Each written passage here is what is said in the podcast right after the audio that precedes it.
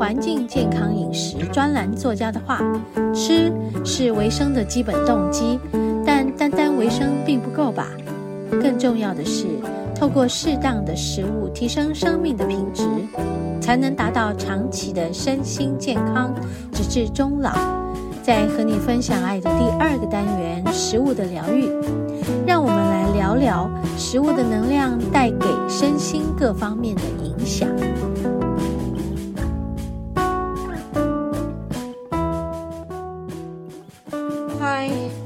进行到第二个单元，嗯，今天的食物疗愈要来跟大家聊一个我从小非常喜欢吃的一种面包，嗯，诶，好。小时候呢，我的早餐都是面包诶，好，因为那时候我们住永和，嗯嗯，附近有还不错的面包店。然后我记得每天去上学的时候呢，我妈妈都会给我好像零用钱吧，好，零用钱不多一点点，但都可以买一点什么。然后我记得。我妈最早还没有可以拿到零用钱的时候，她就会给我面包这样子。我们早餐是不是面包跟牛奶？我想不起来是不是牛奶了，反正就是面包。然后，啊，后来有零用钱了，就是这个应该是国中以上的，那就到学校的福利社也有面包。可以买面包，反正我每天早餐一定是面包。所以呢，小时候我就是整个脸圆圆的、肉肉的，对，然后人家都说我是面包脸。对，嗯、很久以后我一直在想，是不是因为吃面包吃成面包脸呢？其实不是，是因为我从小身体不好，我就是一直吃药看医生，吃药看医生，没间断过耶。所以其实我是一个水肿的体质，就是我一直在生病，感冒、牙痛、头痛、胃痛、肚子痛，反正各式各样的痛嘛，就是一个哎很容易生病的人的小孩，很容易生病的小孩。嗯，好，那所以其实这吃药吃多了哈，水肿水肿的，些水肿一直。一直到现在也都没有真的消除，所以我就长得那样子，圆圆的脸。像我爸爸跟我妈从来都没有人说他们是圆圆的脸，但是我就是圆圆的脸，很有趣哈。但现在想想，嗯，小时候觉得自己吃吃面包来的也挺有意思的。那。我最喜爱吃的面包，小时候的记忆就是菠萝面包。我想有很多听众朋友也跟我一样喜欢菠萝吧，对吗？嗯，对啊，所以其实我们就来搞清楚一下，哎，菠萝面包它有一些由来吧？嗯，我刚刚查了一下资料了，有许多人的菠萝面包，哎，对于菠萝面包的了解，嗯，可能还有些人不是很清楚，对不对？但我们知道说菠萝面包，这个“菠萝”两个字，嗯，它可能就是跟我们的这个香港文化有关系，嗯，对，菠萝这是凤梨的意思吧，对不对？因为什么？因为它的长相嘛，对不对？应该是吧？哈，通常我们小时候吃的菠萝面包，你就看到它外面这样一颗一颗一颗一颗的。并没有像现在的菠萝面包这么样的酥脆哈，对不对？因为我们以前的做法没有像现在烤的这个品质或者是变化这么多跟丰富，嗯，所以我记得小时候的面菠萝面包的味道，然后里面呢，我们会有包馅儿，里面的馅儿就包着什么呢？哎，有的是奶酥吧，或者是库里姆，库里姆啦，克林姆啦，库里姆，哈哈哈，这也很日本文化哈。对呀，早期台湾都是被呃日本人统治嘛，所以其实也有一个说法说，菠萝面包是从日本来的。嗯，这是跟早期的台湾文化有关系。好，受日本教育啦，被日本统治啦，等等的。但是，好像香港是菠萝面包的起源地，好像这个说法又更确实了，因为它叫菠萝，对不对？所我们称它菠萝面包嘛，所以就觉得说好，那应该就叫做从这个它的起源就是从香港来到台湾的，嗯，好，然后诶，有很多种吃法啦，有的时候里面有包馅儿，我刚刚有说，那后来我还有。吃过里面有包，哎，好像各种口味有芝麻酱有没有啊、会呃像那个火山熔岩这样流出来的，也有巧克力酱吧？好、哦，很多做法。好、哦，还有什么？嗯，还有就是啊，用咸的 cheese 或 butter 的的的口感在里面。夹 cheese 或者是 butter，浓浓的，哎呀，越讲就肚子越饿。好，我们休息一下，等一下继续讲。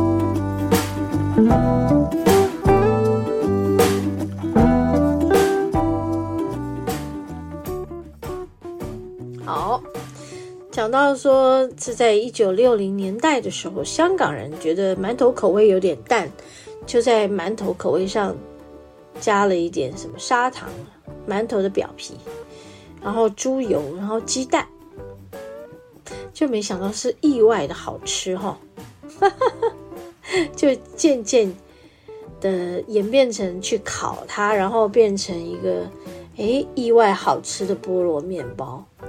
你们知道吗？它上面涂那个蛋，嗯，然后再用那个它那个面皮啊，涂了蛋以后，烤一烤，它就怎么样会比较亮亮的、脆脆的。但是他们有做一个步骤，就是用那个面包刀在那个面团上面啊、切开。把它切成这样，像田呃田田字这样子，有没有？稻田啊，翻着画一格一横一横一横，然后一竖一竖一竖一竖，这样它就会有一颗一颗一颗的。然后呢，面团烤着烤着，它就是会膨胀嘛。那你切开切的那一竖一横，就会往左右两旁这样往外扩散，然后。你知道它切开的地方，你就涂蛋汁，然后那个蛋汁烤起来就是蛋皮，就亮亮脆脆的，好像是这样啦。因为我也没有做过，但是我觉得用我的头脑对于做面包的经验来看呢，应该就是差不多这样。嗯，好，然后呢，嗯、现在的菠萝面包呢，还有。这个某种解冻后的奶油，它会变成冰火菠萝油。解冻后啊，里面有像 cream cream，还是有 butter butter butter，还是有 butter 跟 cream 跟 cheese。那种 cream 啊，跟我们知道的 cream 不太一样，有一些过去的比较早期的 cream cream 啊，好。比较没有像现在的真正的用鲜奶油，呃去做的这么这么这么这么西式，早期的那个克里姆比较日式，哈哈，哎呀，不知道听众朋友有没有吃过早期的？跟我年纪差不多的应该都吃过了。然后现在我们吃到就是比较这个西方式的，就是 cream，就是所谓的鲜奶油。嗯，好，那冰火菠萝是现在非常有名的嘛，对不对？好，然后呢，诶，刚刚有说到，其实在，呃日本文化的时候，呃，其实菠萝面包。或者是他们对于面包的称呼叫胖，呵呵假胖。